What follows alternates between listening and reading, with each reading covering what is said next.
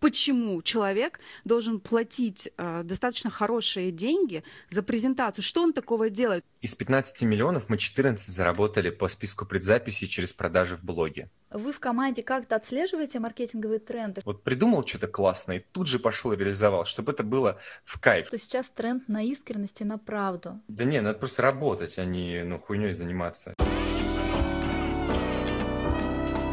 Всем привет! Вы слушаете новый подкаст «Просто маркетинг» и с вами, как всегда, Анастасия Беляева, маркетолог с большим опытом в продвижении брендов. И Екатерина Чемизова, интернет-маркетолог, спикер и член жюри Всероссийского фестиваля Code Fest. И сегодня с нами гость, друзья, Ким Воронин, дизайнер, в прошлом руководитель отдела дизайна в ВТБ и Билайне, а сейчас основатель школы и ведущий блога о дизайне презентаций. За три года Ким обучил более тысячи человек и расширил свой блог до 100 тысяч подписчиков. Я очень рада знакомству. Ким, привет! Можем ли мы на «ты»? Да, Катя, Настя, привет. Я настаиваю, чтобы мы были на «ты». Супер. Отлично. Еще раз привет. И, Ким, поскольку мы знакомы, я хочу взять слово и немножко тебе рассказать нашим слушателям.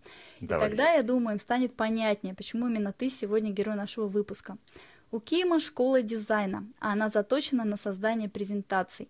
Не сайтов, не графического дизайна, не полиграфии, а именно презентаций в майкрософтовском PowerPoint, программе, которая нам, большинству, прекрасно известна. И казалось бы, что там уникального, но места на курс у Кима бронируют и раскупают чаще всего до официального старта продаж. И это при том, что ценник начинается ну, от 30 рублей в среднем, тысяч, естественно. Почему так? Э, я считаю, что так связано с тем, что большая часть курса посвящена правилам работы с клиентами, а по сути это и есть маркетинг. Как себя позиционировать, как найти клиента, как продать свои услуги, как заставить клиента вернуться. И это уже далеко не про дизайн, это территория маркетинга, и поэтому сегодня мы с Кимом будем об этом говорить. Слушай, супер, но у меня первый вопрос. Я держатель Мака, вообще техники Apple, и вот у меня PowerPoint вообще нет. И Ким, у меня первый вопрос вообще. Э, зачем а, человеку, у которого Mac, э, использовать PowerPoint? Угу. А, смотри, если ты обычный владелец Мака и изредка делаешь презентации себе для выступлений, маркетинговые отчеты, еще что-то, ты можешь обойтись Keynote или любым вообще другим инструментом, Figma, еще что-то, где тебе удобно и привычно делать а, презентации. А, но если ты хочешь, например, взять какую-то подработку, да, э, взять заказ на презентацию, сделать ее вечерочком на выходных, то здесь лучше уже переобуться в PowerPoint по двум причинам. Во-первых, э, клиенты, которые приходят ко мне, к моим ребятам, они не дизайнеры, они не умеют работать во всяких там фотошопах, фигмах, иллюстраторах. И им намного удобнее получить файл в формате, привычном для них котором они могут сами в презе цифры поправить, тексты поправить, фотку поменять. Поэтому у любых клиентов дизайнер, именно который работает с презентациями в PowerPoint, ценится больше, чем диск, который делает презы в чем-то другом. Вот. Э, вторая причина, она опять же чисто экономическая. Э, ко мне приходят ребята в основном, чтобы там какой-то дополнительный заработок себе получить к основной работе, но э, процентов 10-15 все-таки работу меняют, становятся дизайнерами. Опять же, дизайнерами презентации в основном. И если мы посмотрим на любую крупную компанию, то там, опять же, корпоративный стандарт – это PowerPoint. Поэтому намного ну, выгоднее для работодателя, если дизайнер штатный будет делать все презы в том формате, в котором могут его открыть э, сотрудники, там, не знаю, менеджеры, бухгалтеры, юристы и остальные чуваки. Вот. Ну, слушай, все поняла, прям так раскрыл тему хорошо, убедил, что называется. Я почти твой клиент, но не хочу дополнительной подработки, честно говоря, но про PowerPoint поняла. Но вот у меня okay. сейчас следующий вопрос, возможно, интимный достаточно. Давай. Ты можешь озвучить, какие обороты в твоей школе? За запуск? А, да, могу. Последний запуск у нас был 15 миллионов 200 тысяч. Ой, аплодирую, честно, классно. И вот э, в связи с этим у меня вопрос, на каком этапе ты взял в, кома- в команду маркетолога, а может быть и целый маркетинговый отдел у тебя сейчас работает, потому что, ну, обороты-то такие хорошие. Э, смотри, э, значит, я начал э, что-то зарабатывать в онлайне в апреле, ну, короче, зима 2020 года, зима начала весны, то есть три с чем-то год назад. И до, по-моему, 260-300, в общем, на отметке в 300 тысяч за, там, скажем так, запуск, запуск. в месяц, да, я подумал, что, кажется, тема растет. То есть у меня там в апреле было 70, в мае 100, в июне там 260. Такой думаю, блин, прикольно, надо попробовать. Ну, тогда еще таргет работал, вот это все, думаю, надо попробовать там, типа, таргет покрутить. А, я на самом деле даже не так. Давайте я э, забыл один момент. Короче, когда я только-только пытался продать свой первый еще офлайн тренинг в Москве в 2019 году, я нанял маркетолога. Вначале я нанял маркетолога, э, какую-то девочку, которая только-только закончила курс, она ничего особо не умела, кейсов не было, и она говорит, ну давай по бартеру, я тебе настрою, за работу брать не буду. О, боже а мой. А ты, вот это, ты мне дашь там боже денег мой. покрутить. Я уже предвкушаю. Да. Это был пиздец, потому что я отдал ей 50 штук, и я вместе Ничего с ней себе. часами дрочил эти креативы проклятые, которые убогие, которые я не понимал, она не понимала. Было ужасно. И в итоге мы что-то за 50 тысяч, а мы еще и ну, по глупости нашей общей вели сразу как-то э, трафик типа из таргета на лендинг, а не в блог. И мы за 50 тысяч что-то получили, я не знаю, 4 заявки, а, 0 из которых, по-моему, стало клиентами. И в итоге первый запуск свой э, там, тренингов офлайне я сделал там на каких-то подписчиках, которые были там человек 800 в блоге, продал два места, ушел в минус, ну, с учетом того, что я потратил деньги на аренду, там, на оборудование, на то, на то, куча работы, несколько недель прям full тайм работы, я был в минус 50 тысяч рублей. Э, после этого я там немножко почилил, отдохнул, э, перестал быть выгоревшим угольком, и нанял другого маркетолога снова на офлайн запуск. Это был, по-моему, декабрь 2019 года. Это была девочка, которая со мной работает до сих пор, но а, она занималась в основном Яндекс Директом. Она делала моему другу Яндекс Директ тоже для онлайн-школы. И я так и так познакомились, я говорю, Анна, здравствуйте, сделаете ли вы мне таргет? вот, а тоже отдал ей 50 тысяч рублей, мы вели уже лиды на бесплатный вебинар. Ага. На, не помню, сколько было лидов, помню, что в онлайне было 80 человек, и я сделал одну или две продажи опять. Ну, это уже успех. А потом mm. случилась пандемия, что называется, и все прям так выстрелили.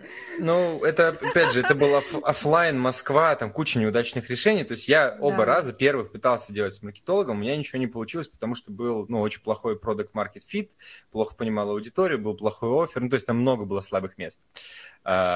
После этого я попробовал делать сам и онлайн, там что-то 10 тысяч рублей, 70 тысяч рублей, 100, 260. И вот я понимаю, что как бы вот уже там э, четвертый поток сейчас запускать в онлайне, уже формат более-менее устоялся, как будто бы тема растет. И я опять вернулся к девочке, с которой мы пытались запустить а, мой офлайн тренинг во второй раз. Не новичок девочка, а опытная. А вот, потому что мне с ней работать в целом понравилось. Результат был говно, но процесс рабочий был нормальный. Я к ней пришел, говорю, Аня, так и так, давай попробуем, мне кажется, пошло. И она, ну, с радостью, благодарностью приняла предложение, вот мы работаем вместе до сих пор. Ну, вот так один маркетолог в штате есть, или еще кто-то появился. Сейчас у меня, сейчас у меня два человека, э, один, одна Аня занимается э, Telegram Ads, Яндекс Директ, э, Google. Ну, в общем, все вот такое, скажем так, основанная на цифрах аналитики, потоковая, что ли, не знаю, как это назвать. А, и вторая девочка, она, скажем так, новичок в команде, мы с ней чуть меньше года, ну хотя как новичок, да, уже почти год мы вместе, а, с июля прошлого года, она занимается закупкой рекламы у блогеров. А вся контентная часть, она вот прям на тебе, получается. Вся контентная часть на мне, то есть все сторис, посты, рилс, тексты, видео, все, ну, все на мне. Но при этом кто-то это... пишет сценарий или ты сам? Нет, я все делаю все сам. сам. А. Ну это охренеть, охренеть, потому что в какой-то момент ты должен выгореть от всего от этого. Ну, в какой-то момент. А... Потому что это человеческий вообще-то фактор. Слушай, я устаю, я, ну, я не допускаю сильного выгорания. Я, ну, у меня, господи, у меня психолог, массажист, тренер. Ну, то есть я очень сильно слежу за своим ресурсом. Это мой главный фокус прошлого и этого года.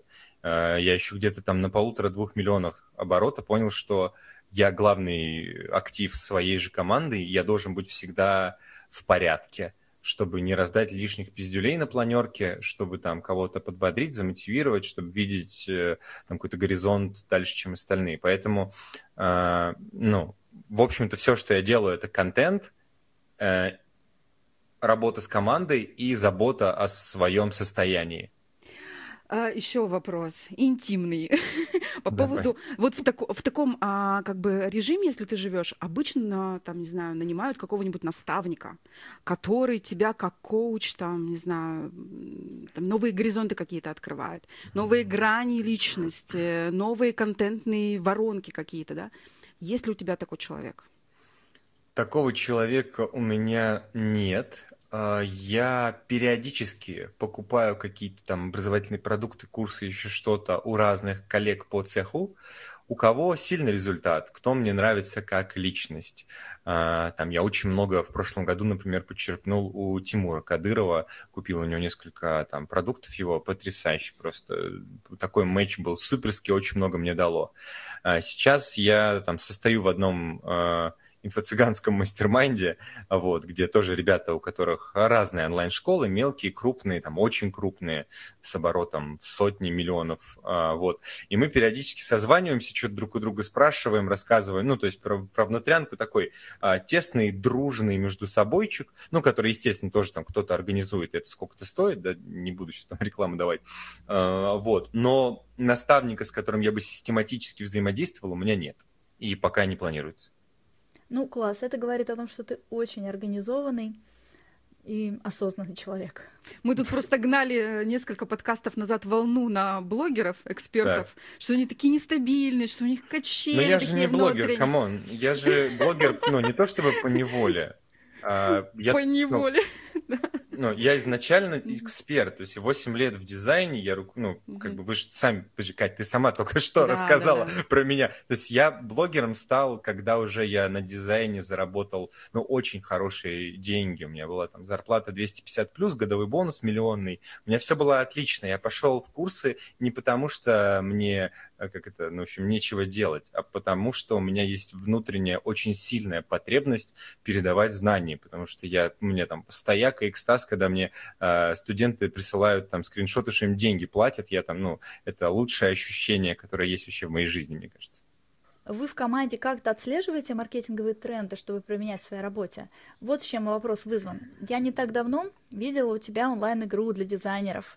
Она была очень классно реализована. Там были э, персонажи. Это, по сути, технология геймификации, которая сейчас очень модная.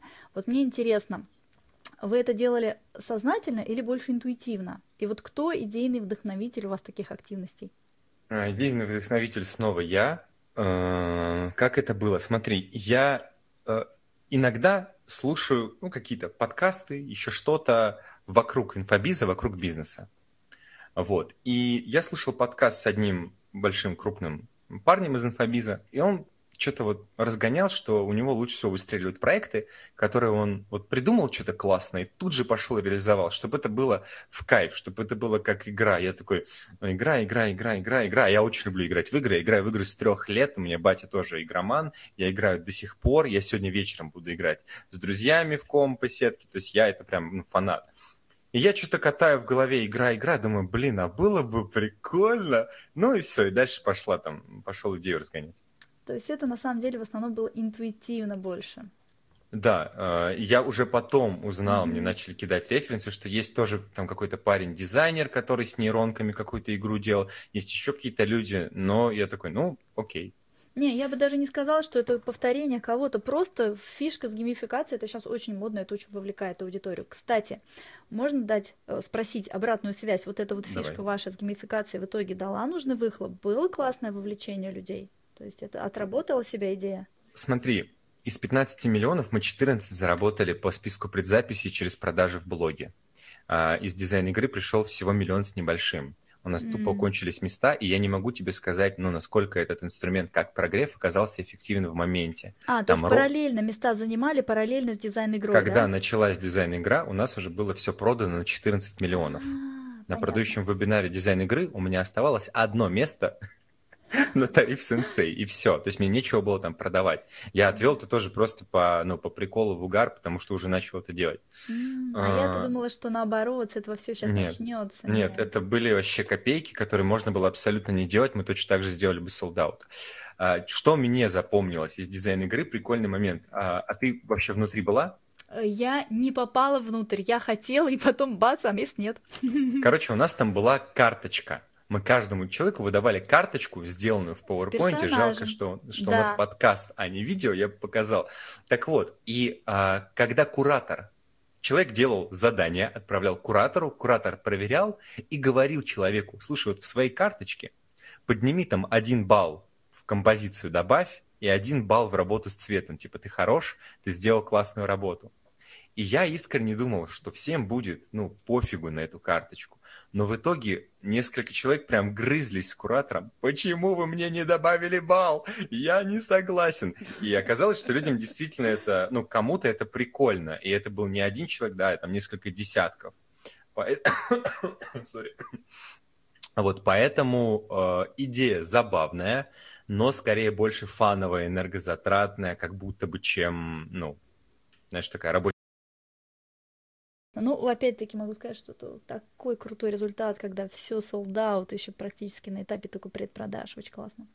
Да, это очень приятно. Я, мы, мы поэтому ну, не особо раздуваем а, штат кураторов. У нас очень все, ну, сама училась, знаешь, там 10-12 человек в группе, все очень камерно, бутиково. А, и, и хотелось, с одной стороны, жадность меня, конечно, подгоняет расти дальше быстрее, но, с другой стороны, слишком приятно солдаутиться раз за разом. Слушай, вот у меня вот такой вопрос по поводу нейросетей. Вот mm. вот сейчас всяческие нейросети, там чаты и так далее. Вот у твоих студентов нет страха, что нафига я пойду туда, если я в нейросеть загоню, там заплачу за тариф и как бы все будет окей. Ну то есть мне не надо учиться ничему. Ну, и вообще, конечно. может, и может быть снизится размер зарплаты, я не знаю, за работу. Есть ли такой страх? Как ты с этим работаешь? Да я никак с этим не работает мракобесие. Попробуй что-то нормальное сделать в нейронке. Ты на это потратишь, ну, несколько часов. Там порог вхождения настолько больше, на мой взгляд, чем, ну, в банальный PowerPoint. Я абсолютно что... с этим согласна, потому что я попробовала, попыталась, заплатила какие-то бабки, поняла, да идет оно все лесом. Не хочу я в этом это погружаться. Ад. У меня другая работа есть, господи. Вот. Но ведь есть люди, которые, э, как бы, они в этом черпают идею, что да, это быстрее, качественнее, я, блин, буду демпинговать и так далее? А, демпинговали люди до нейронок э, и будут демпинговать всегда. Короче, когда ко мне с таким вопросом подходят, это точно не выпускники, не мои студенты подходят, а левые подписчики.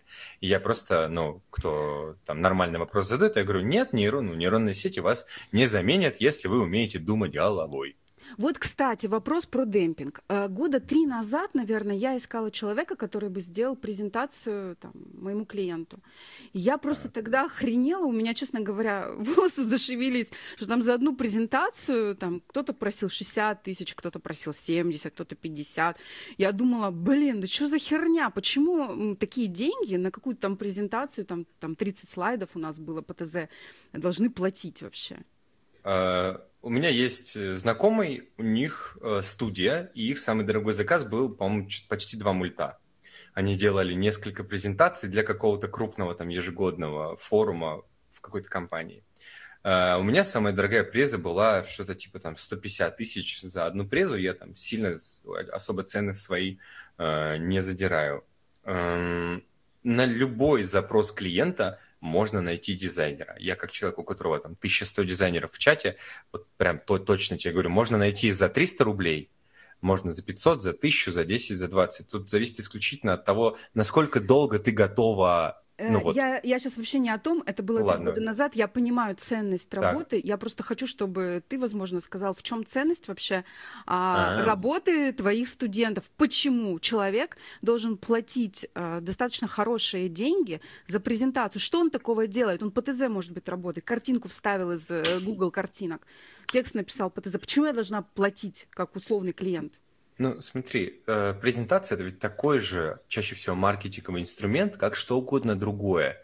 То есть ты можешь, а, не знаю, видос на Ютубе просто запилить, где ты что-то рассказываешь, и рассказываешь, вот как какой-то классный маркетолог, и потом говоришь, купите мой курс. А ты можешь провести продающий вебинар. И что-то я не видел продающих вебинаров у топов инфобиза без внятной, классной презы, с четкими смыслами, с четкой структурой и так далее. Так и... вот кто это делает? По-твоему, кто должен делать эти смыслы? в презентации. Да, ну, come on, ну никто не должен. Типа, смотри, если подожди, дизайнер в команде, может... нет, подожди, в команде это важно понять. Это... это опять же, я не... Ну, мне кажется, неправильная постановка вопроса. Никто ничего не должен. Если есть в команде, не знаю, продюсер, он шарит, uh-huh. ну, значит, он за это отвечает. Uh-huh. У нас в команде я эксперт, и я в этом силен, я отвечаю за структуру. Если бы э, там я как продюсер работал бы с каким-то экспертом, и мне было бы лень делать презы продающие, я бы взял кого-то из своих там выпускников, кто умеет и в дизайн, там, и в продающие смыслы, и в сторителлинг, и в структуру. Ну, просто вот. то, что мне Настя рассказывала... Смотри, вот, вот я как раз, да, хочу здесь да. принцип. Смотри, Ким, мне кажется, просто Катя вот к чему клонит. Смотри, Ким, ты учишь студентов работать так, чтобы они сделали конфетку. Даже если клиент пришел условно ну, голый, знает только так. тему презентации, у него нет текстов. То так. есть у тебя дизайнер, который выходит, он и швец, и жнец, и на дуде и грец. Он и тексты написать сможет, и структуру повествования он составит, вычленит и донесет главную мысль, и клиент получит нужный ему результат. То есть ты учишь делать готовый продукт, правильно, а не просто собирать буквы и картинки. Но если ну, кто-то да. хочет собрать буквы и картинки, ему это тоже соберут. Да, естественно. То есть у меня религия очень простая. А, надо, ну, кто такой профессионал? Тот, кто зарабатывает на ремесле. Я отношусь к дизайну как к ремеслу, как к обычной работе. И я сам работаю с клиентами, у меня были там три клиента в мае. Я делаю просто клиенту хорошо, чтобы ему было комфортно со мной работать, его хотелки адекватные были удовлетворены. И я стараюсь его задачу бизнесовую закрыть, чтобы он что-то продал, чтобы он какое-то партнерство намутил, ну, то есть в зависимости от его целей. И своих то же самое, то есть учу там дизайн, картинка, это все вторично. Надо, чтобы человек мог, ну пусть там дизайнер мог, пообщаться с клиентом, поня- понять потребность, сделать ему хорошо, помочь потребность закрыть. А если это выражается в итоге в картинках презентации, ну, таков путь. Ну вот тогда вопрос по поводу клиентов. А, как научиться взаимодействовать, ну, как бы к качественному взаимодействию с клиентами? Может быть, у тебя есть какие-то лайфхаки, как понять вообще и токсичного клиента, и нормального клиента, или вообще клиенты, это просто клиенты? Слушай, да, ну, честный ответ будет очень скучный. Типа, ты пробуешь э, работать с клиентами сам, ты смотришь, как работают с клиентами более опытные товарищи, ты задаешь им вопросы, где не понимаешь, и ты думаешь, ну, анализируешь свою работу с клиентами. Ну, Все. Ну, то есть надо быть просто открытым, правильно я понимаю? Да не, надо просто работать, а не ну, хуйней заниматься. А большинство людей, которые мне задают вопросы, а как вот там поработать с клиентами, это люди, которые вместо того, чтобы идти работать с клиентом, они, ну вот, ищут, куда, куда бы свой открытый вопрос запихнуть. Подожди, у нас а, наш подкаст слушают, а, там, не знаю, специалисты разного да. плана и предприниматели. И очень часто у них как раз возникает вопрос, как найти клиента, как с ним коммуницировать, как с, там, поднять да. чек и так далее. И вот ты, насколько я поняла, как Настя говорит, что ты учишь взаимодействовать да. с клиентами. Так вот я и хочу понять. Есть ли какой-то волшебный ключик к любому ну, окей, человеку? Ладно, есть, есть, есть. Волшебство, пожалуйста. Волшебный ключик называется вопрос. Ну, типа, с клиентом надо говорить. Надо говорить с клиентом о нем. Э, самый потрясающий клиентский опыт дизайнер даст клиенту тогда, когда будет его вот а зачем вам это пресс? А расскажите поподробнее mm-hmm. про ваш проект. А вот вы где будете конкретно выступать? А вот как вы там все это... Когда клиент понимает, что дизайнер задает вопросы не потому, что ему надо задавать вопросы, а ему реально интересно, важно понять, зачем это клиенту, кто он такой, что у него за продукт, что за проект, где он там эту презу показывает. Тогда клиент понимает, что он в надежных руках, что на том конце провода не только желание срубить бабла, но и желание вникнуть, помочь. И вот при таком банальном подходе через э, задавание большого количества правильных вопросов клиенту и выстраивается ну, один из лучших клиентских опытов. Ну, я просто э, вспоминаю своих подрядчиков. Что-то как-то так. таких подрядчиков, ну, ну блин, их как-то Ну, слушай. Мало. Может, я не в том месте ищу, не знаю. Не знаю, я просто, опять же, когда мне говорят, ну, блядь, это у тебя там на фрилансе хорошо, а вот у меня, я говорю, ребята, я работал в Сбере, я работал в, корп... там, в ВТБ, а это государственный банк, там только погоны люди не носят. Там в такую залупу начальство и персонал лезет, и, ну, лез когда-то, что не надо мне рассказывать про сложных клиентов. А, опять же, просто все зависит от вашего подхода. Иногда правильный, грамотный, клиентоориентированный подход – это выслушать хотелки, понять, что здесь, ну, просто ты не сдвинешь эту плиту и сделать человеку так, как он хочет. И он будет от, тебе, от, от тебя в восторге и ты заработаешь свои деньги тоже там без большой головной боли. Иногда нужно ну, распознать, что окей, клиент вот такой, и сделать взрослый, взрослый выбор. Я или с ним работаю, или что-то меняю в своей жизни. Ну, а если э, что-то вот в итоге не складывается с клиентом? Например? Э, ну, не знаю, ну вот не, не идет, не знаю, все ему что-то Ну, блин, ты то. просто уходишь. Ты Просит просто он что-то переделать. Нет, ну смотри, вот у меня был опять клиент. А, он сам занимается отчетностью, он разрабатывает интерактивные отчеты всякие, он понимает в дизайне, он еще и мой знакомый, ну там, по жизни, э, мы с ним пересекались на конференциях. И вот я ему делаю презу, он, как человек с опытом, начинает лезть в залупу, прям, а вот тут цвет, а вот тут то, вот то то.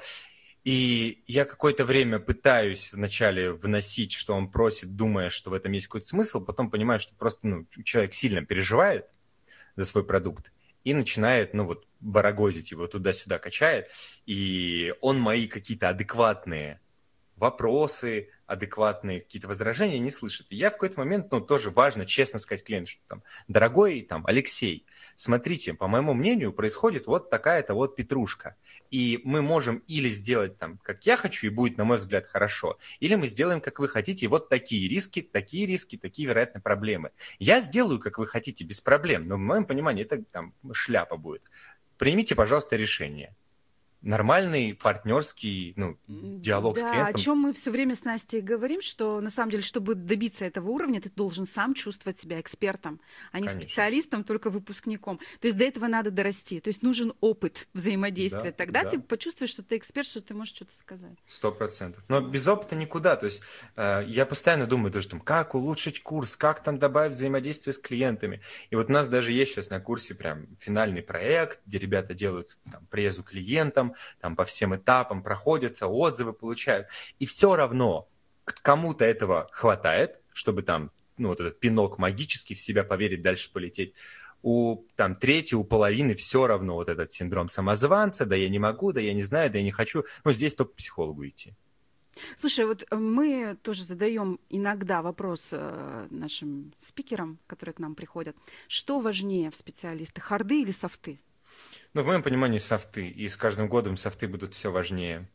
Если, там, не знаю, раньше компьютер, там, 20 лет назад был предметом избранного богатенького человека, ну, 25 лет назад, то сейчас э, устройство, на котором работают практически любые профессиональные программы, и, там, дизайнерские, для разработчиков, для маркетологов, это просто телефон любой, там, за 10 тысяч рублей.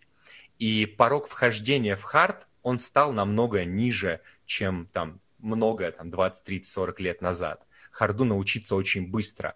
При этом особенно если мы берем там Россию пост-СНГшное какое-то пространство, софты у нас как никто не качал 20 лет назад, так особо в массах никто не качает и сейчас. Это там Москва, Питер, вот эти все крупники, там что-то кто-то про это знает. А ты отъезжаешь даже в тот же Воронеж, ну и все, там, алло, здрасте, до свидания.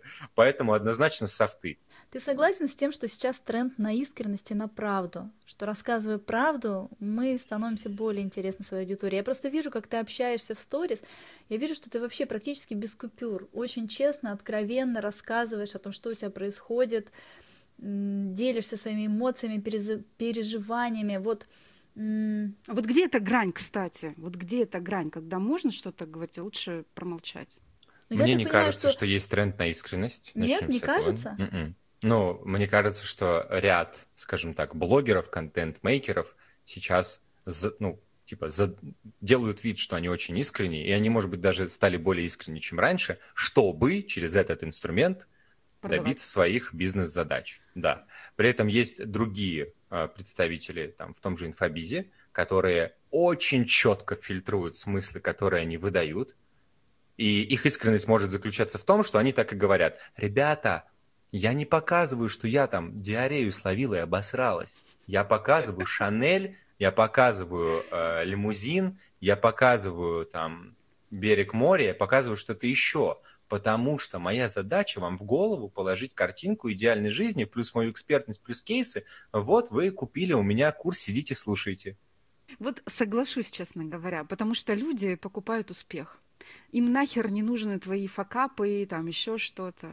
Ну, то есть, если ты факап, понятно, ну, факап, факап рознь, ты можешь его красиво подать через там путь героя, вот эту всю историю, но у меня есть, опять же, знакомый чел, который а, года три назад еще, когда вот началась вот эта вот проявленность, искренность и прочая залупа, он начал а, раз в месяц писать свои факапы. Через три месяца я думал, какой же он жалкий и несчастный человек. Вот. Хотелось ему косарь перевести, понимаешь? А он бизнесмен, у него команда, жена, дети – но, Но он когда был ты искренен, месяц, он был ты, искренен. Да он был долбоебом, надо, ну, фильтровать, не знаю, это, ну, надо же головой своей думать, ну, нахера ты ведешь имидж блог. себе такой сделал, к сожалению. Не, ну, может быть, он думал, что люди... У него до этого был сильный имидж, я, э, это был первый человек, на которого я когда-то смотрел и думал, вау, вот это глыба, я хочу как он, боже мой. Я когда с ним познакомился вживую на конференции, я ему руку жал, у меня ладошка потная была.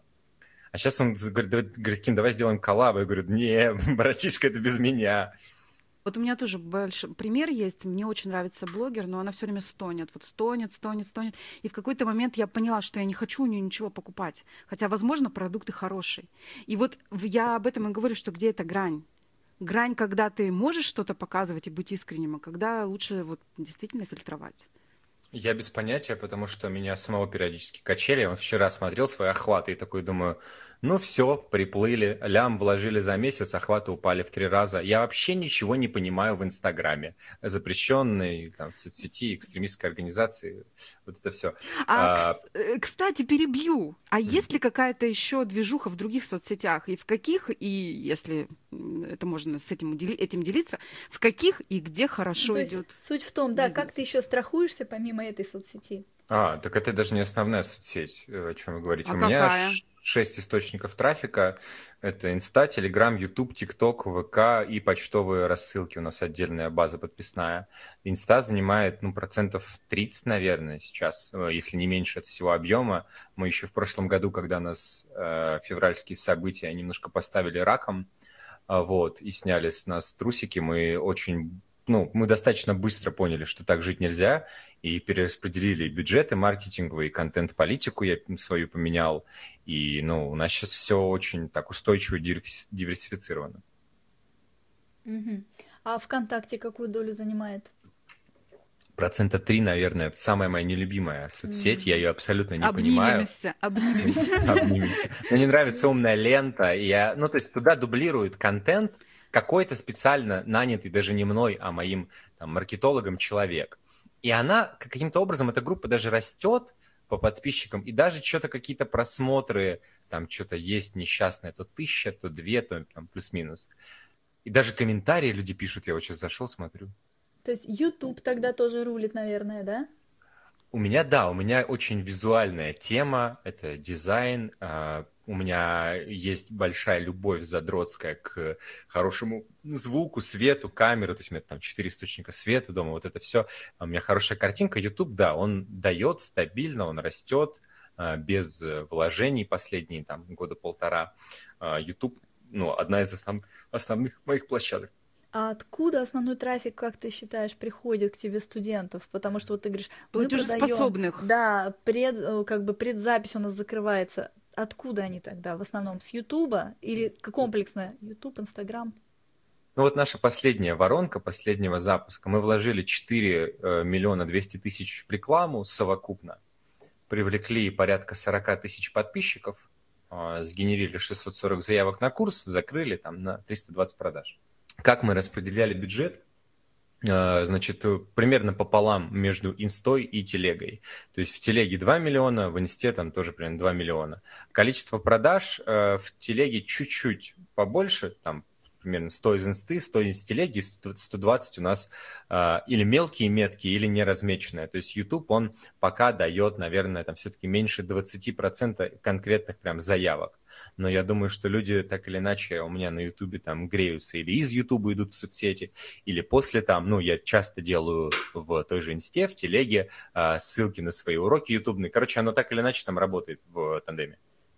А вот тот бюджет, который вкладывается в Телеграм, это реклама в чужих каналах? А, это реклама в чужих каналах. Мы вот только в июне начали крутить Telegram Ads. Пока ничего радужного в нем нет. Цена подписчика хорошая, но мы очень мало можем открутить за день. Я не представляю, как мы открутим там базовые 400 mm-hmm. тысяч хотя бы за месяц. Короче, пока мы на этапе первых тестов Telegram Ads, так что да, это посевы в других пабликах, телеграм-каналах. Ким советует дизайнерам не делать тестовые задания? Почему? Ну, если мы говорим про работу на фрилансе, когда, э, ну, просто опять, же, давай так, банальная математика. Э, если ты делаешь тестовое задание для каждого фриланс-заказа, который стоит 10 тысяч рублей, то ты, типа, тратишь, я не знаю, 2 часа и можешь получить 10 тысяч рублей. Если ты их не получишь, ты потратил ну, 2 часа в обмен на э, потенциальные 10 тысяч рублей, а в, ну, а в итоге ничего.